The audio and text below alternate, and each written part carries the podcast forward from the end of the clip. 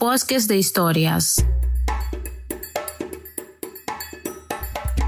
Desde Panamá hasta México, los pueblos indígenas y comunidades locales que protegemos los bosques te damos la bienvenida. Nuestras historias son nuestra alma, así que queremos compartirlas contigo. Esperamos que después de escucharlas nos conozcas un poco mejor.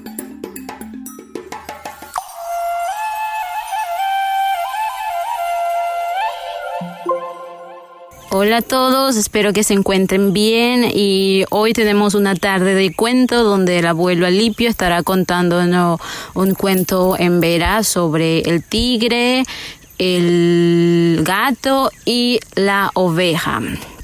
El abuelo eh, tiene 70 años y es el que normalmente no transmite todos los cuentos cada tarde.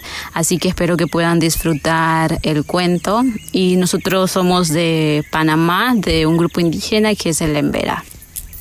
Bueno, ese era anteriormente, esa era la oveja y el gato y el tigre. Anteriormente el tigre y la oveja ellos eran como un perro, ellos, eran cazadores. Y una vez de eso, los perros como que tenían pereza, no querían cazar. Y los dueños le dijeron, pues, bueno, ya ustedes no quieren cenar, no quieren cazar nada, nada, se van de aquí. Lo pegó y lo echó. Entonces les dijo el gato, bueno, oveja, ya nuestros dueños ya lo echó, nosotros qué vamos ahora. Vamos ahora por aquí, por este camino a, recorrer, no sé a dónde vamos a llegar.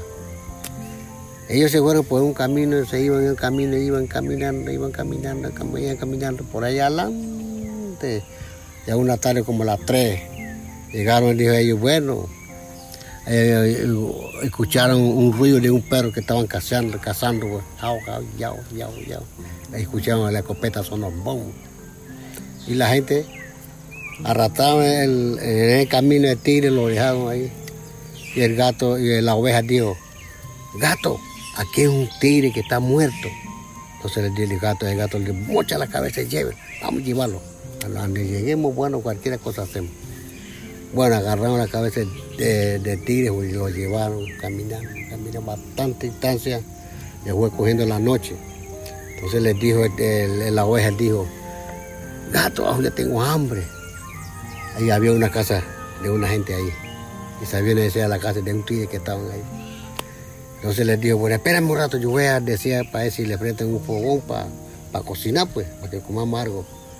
Y si fue para la casa, le dijo, tigre, usted me puede prestar algo, el fogón, nosotros queremos cocinar. Y le dijo, tigre, ¿cómo no? Cocinen.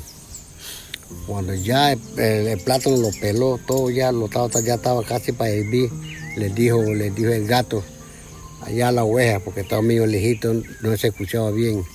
Le dijo, oveja, tráigame la cabeza del tigre.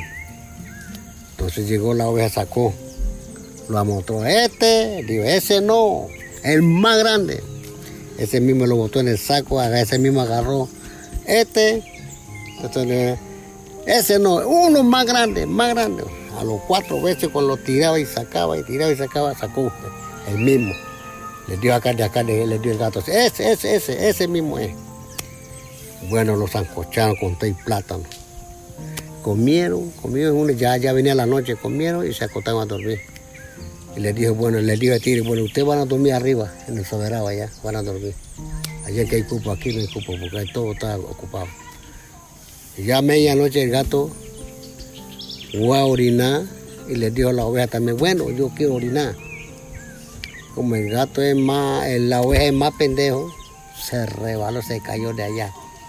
¡Brum! Encima del tigre. Y le dijo el gato, agárreme tigre más grande. Agárrele tigre más grande. Y los tigres brincaban. Por eso que el tigre se quedó en la montaña, la oveja y el gato quedaron en la casa. Es por eso.